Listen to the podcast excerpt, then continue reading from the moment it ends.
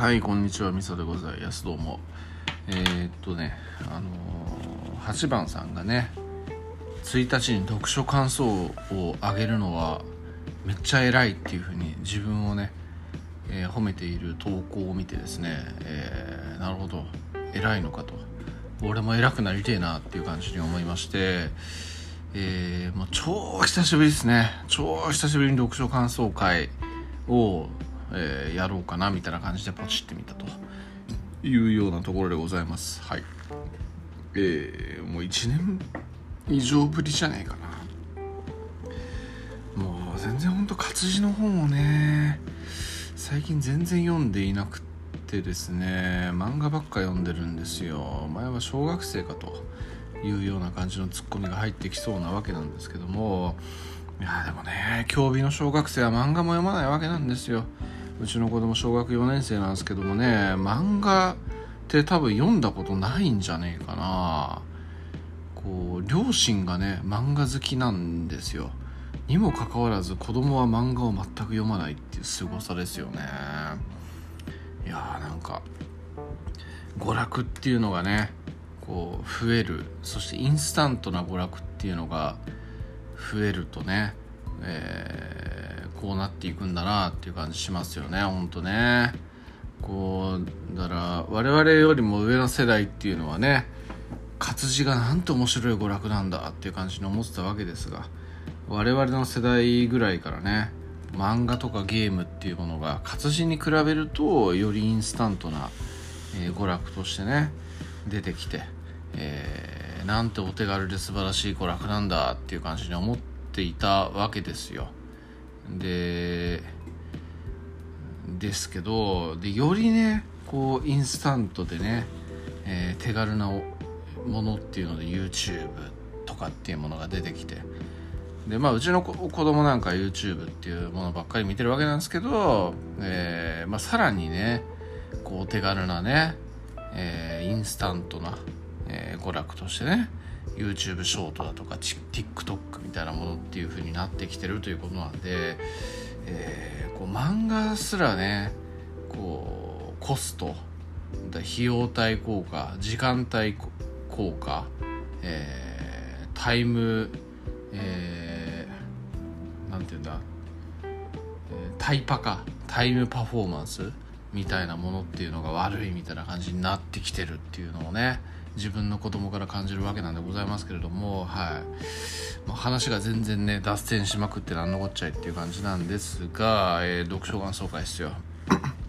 読書感想会を1日にね、あげるとね、偉い、偉い、えー、エロいらしいんでね、えー、あげたいなというふうに思っては、思ったわけなんでございますけれども、えー、っとね、最近読んだ活字の本がね、えー世界史劇場イスラーム三国史という本を読みました。でほんと最近ね活字の本をね全然読んでいないわけなんですよ。まあ読まなくなった理由っていうのがやっぱこう通勤時間とかにね昔はめっちゃ読んでたんですよね。めっちゃ読んでたんですよ。本当もう週に34冊とか平気で読んでたんですけどスマホが普及しだしてからね全然読まなくなっちゃって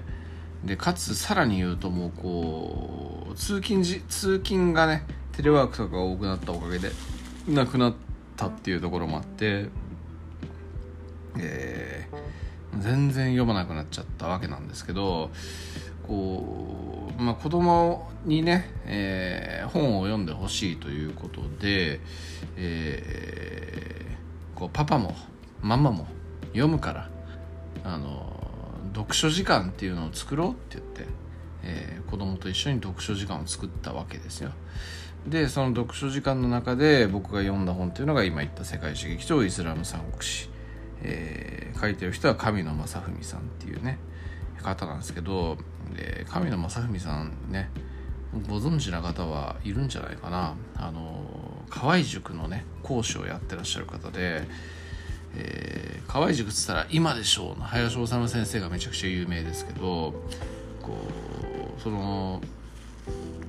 えー、林修先生が出てくる前とかにねなんか何人かの講師っていうのが、えー、なんかこう指導している風景みたいなのの映像みたいなのが出てくるんですけど、まあ、そこで出てくる、えー、こわもてのサングラスの人が神野さんなんですけどね、えー、何なんでしょうね歴史の先生なんですかね、まあ、そのせそんな感じの人なんですけど、えー、非常にねこの世界史劇場シリーズっていうのがあってめちゃくちゃ面白いんですよ。えー、前にね、えー、っとこうイスラムの発祥みたいなところの話っていうのを読んで、えー、それがめちゃくちゃ面白かったんで、えその後のシリーズっていうのがね、え買ったというところで、え積んどくだったわけなんですよね。はい、で、えまあ、今回そういうね子供との子供に、え本を読んでほしいっていうところのきっかけがあって自分も読んだみたいな積んどこを読んだみたいなそんな感じなんですけどいや面白かったですね。うん。えっ、ー、とざっくりと話すとねあの、こう中世じゃないな近世かな。近世におけるイスラム国家の三大国家。っていうのがあるんですよ。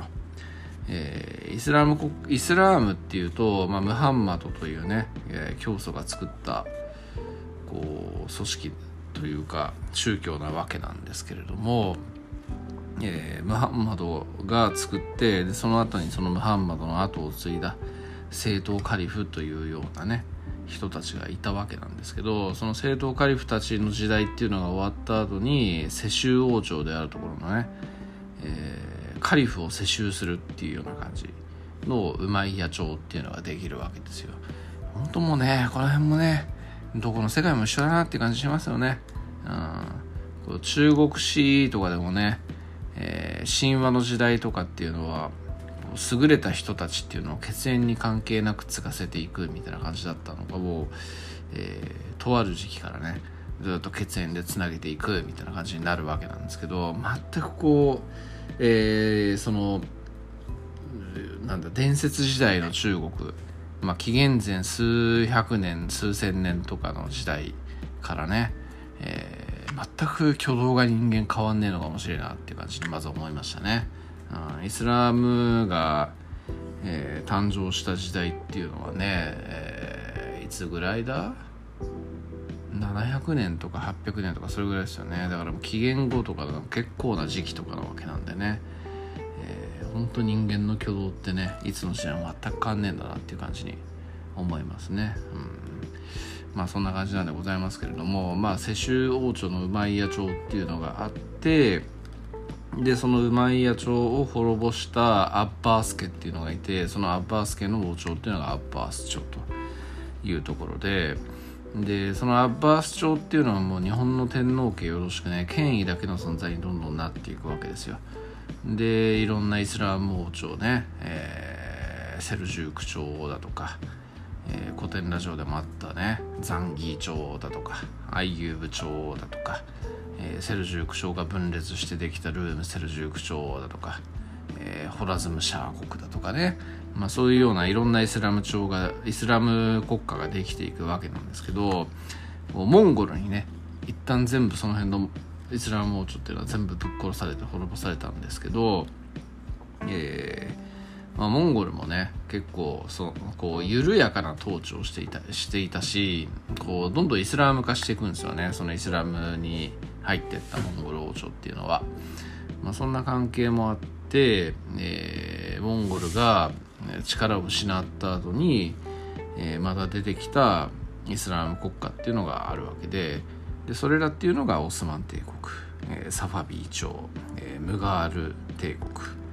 というところっていうのを取り上げて語っているのがこの世界史劇場イスラム三国史というような話になるというところですね。はい、でまあ大枠としてはそのオスマン帝国の前期、えー、サファビー朝ムガール帝国っていうところに関していろいろと語っているような本ではあるんですけれどもえー、っとねまあそもそも論として僕自身がそんなにイスラームについて詳しくないと。いうところがあってオスマン帝国に関しては、まあ、古典ラジオでオスマンの、えー、話ってやってったと思うんですけど、えー、その関係もあってオスマン帝国はそこそこ知ってはいたと。でサファビー朝もまあ少しは知ってはいたんですよね、えー、まあ知ってはいたんですよ。ちょっと諸事情というかあのまあ、読んでいる漫画の関係とかがあってね知っていたんですよね。ムガール帝国に関しては、えー、何でしょうね。あのなんとなく知っていたと。ムガルっていうのはモンゴルっていうところのね、えー、鉛みたいな感じで言いますし、えー、アウラングゼーブ帝っていうねなんかもうクソみたいな皇帝が有名なんですけどちょっとそういう人の話とかっていうのは知ったりしていたんで、まあ、ざっくりは知っていたっていうところなんですけどやっぱこう改めてねそういう塾講師の先生が書いた本みたいなのを読むと、えー、ざっくりでもさらにざっくりだったんだなと。でまあこの本じ読んだ本自体が結構こうえー、入門書的な本なんで、まあ、た多分これでもすげえざっくりだと思うんですけどこうなんかね僕が知った気でいたっていうかなんか少しは知ってるみたいな感覚でいたものっていうのが、えー、なんか恐ろしいほどに解像度が低いものだったんだなっていうのを改めて感じさせてもらったなっていうところがまずあるというところとか、えー、こ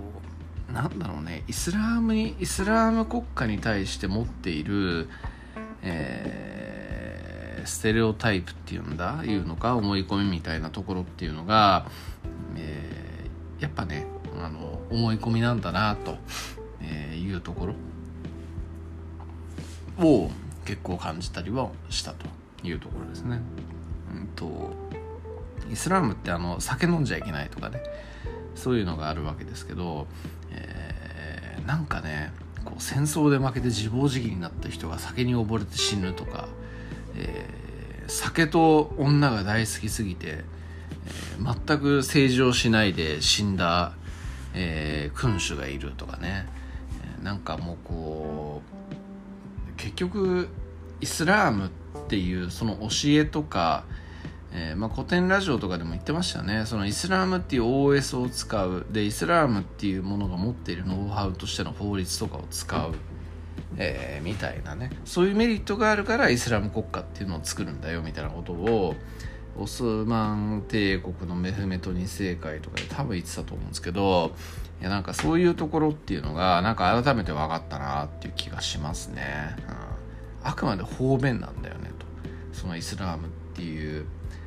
えー、宗教を信じてる体にしてるっていうのはみたいな、まあ、もちろんね、えー、そこに対してすげえ敬虔な教徒みたいなのっていうのもいるんですけど、えー、なんか今回出てきたねオスマン・サハビー・ムガールっていうのは結構やっぱその辺を方便にして、えー、国家統治の体制としてイスラームっていうのが非常にこう、えー、長い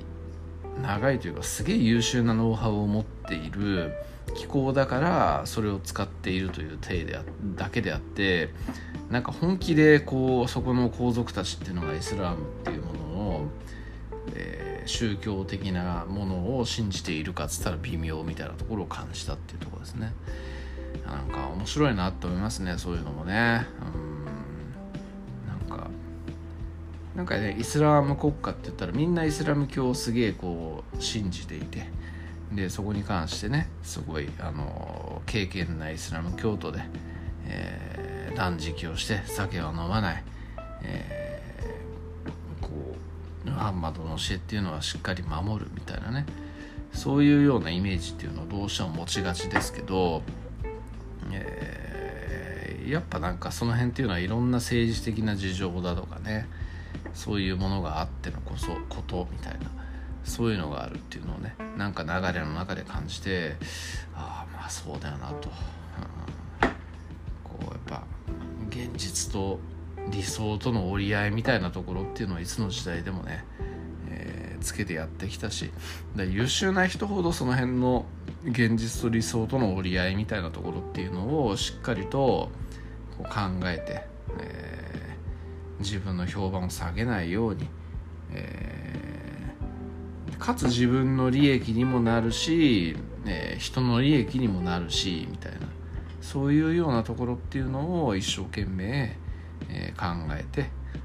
やっているみたいなそういうところがあるんじゃないかなみたいなことをね、えー、思ったりしましたね。まあ、当然これイスラム国家の名君、えー、だけの話ではないと思うんでやっぱこう指導者層っていうのもね、えー、必要なね素養っていうのはどこの時代でも古今東西、えー、どこでも変わらんことだよなと思いますね。ほんとこう、えー、現実と理想との折り合いバランス、えー、どこか一つによらないまあどこが一つによってもいいんだけどこうやっぱ他のそのところの利益っていうものもしっかり考える、えー、だから上級上流階級のに属しているので上流階級っていうところに関しての利益を非常によく考えつつもでもそれでやっていると結局そうこう歪みでね、えー、バランスが全て崩れる可能性があるからこう本心では別にね上流階級の人間たちに利益を与えようというふうに思っていつつもでもこう建前上は、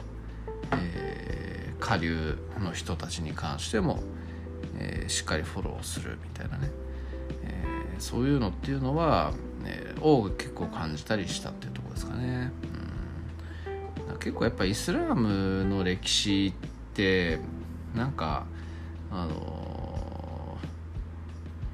なんだろうな新興宗教だからキリスト教とかに比べるとこう結構こう新しい、えー、集団みたいなのが入ってくるみたいなのがあるわけですよね。でそういう人たちに対してガバナンスを聞かせるみたいな、まあ、ガバナンス統制ね統制を聞かせるみたいなノウハウみたいなのを持ってるしでそういうところに対して、えー、利益をね、えー、与えて、飼いならしてバランスを取るみたいなね。そういう歴史っていうのをいっぱい持ってるわけですよ。だからなんかうんすげえなと思いましたね、うん、はい。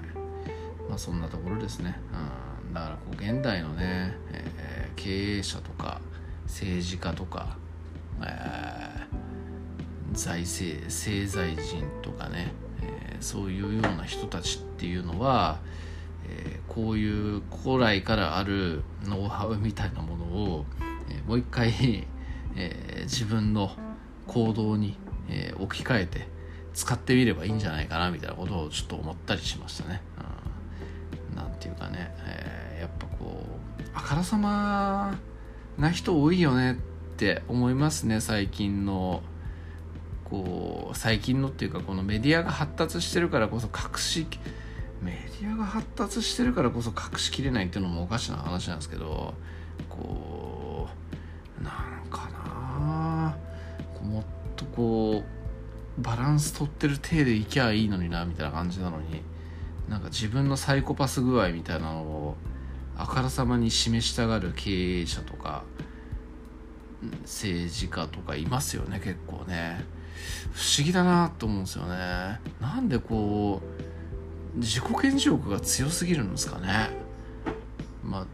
その辺が分かんないからサイコパスチックっていう風な感じなのかもしれないですけど。何て言うかもっとこうそのテンプレートみたいなのに従ってね、えー、バランス取ってる風にして、えー、やればいいのになという感じと思うんですけどもね。なんかこうやっぱいろんなこう片一方に、えー、肩入れをしているみたいな風に見えてしまうような人。実際はそんな政治家とか経営者だってそんなバカじゃないと思うし、えー、そういう感じだけでやっていりゃうまくいかないっていうのは多分なんか肌感ででも少しはわかると思うんでね、えー、あれなんですけどでもやっぱこう恣意的に見てしまうとそういうような感じに見える人が多いような気がするんですよね。ほんと片一方の利益しか考えていなさそうみたいな。なんかちょっともうちょっとその辺をね、えー、こうねうまくやった歴史上の人物とかになぞらえて生きりゃいいのになーっていう感じちょっと思ったりっていうところが今回の読書感想会の、えー、部分というか要定というかねそんな感じでございましょうかね。はい。まあよくわかんないけど終わります。以上です。ありがとうございます。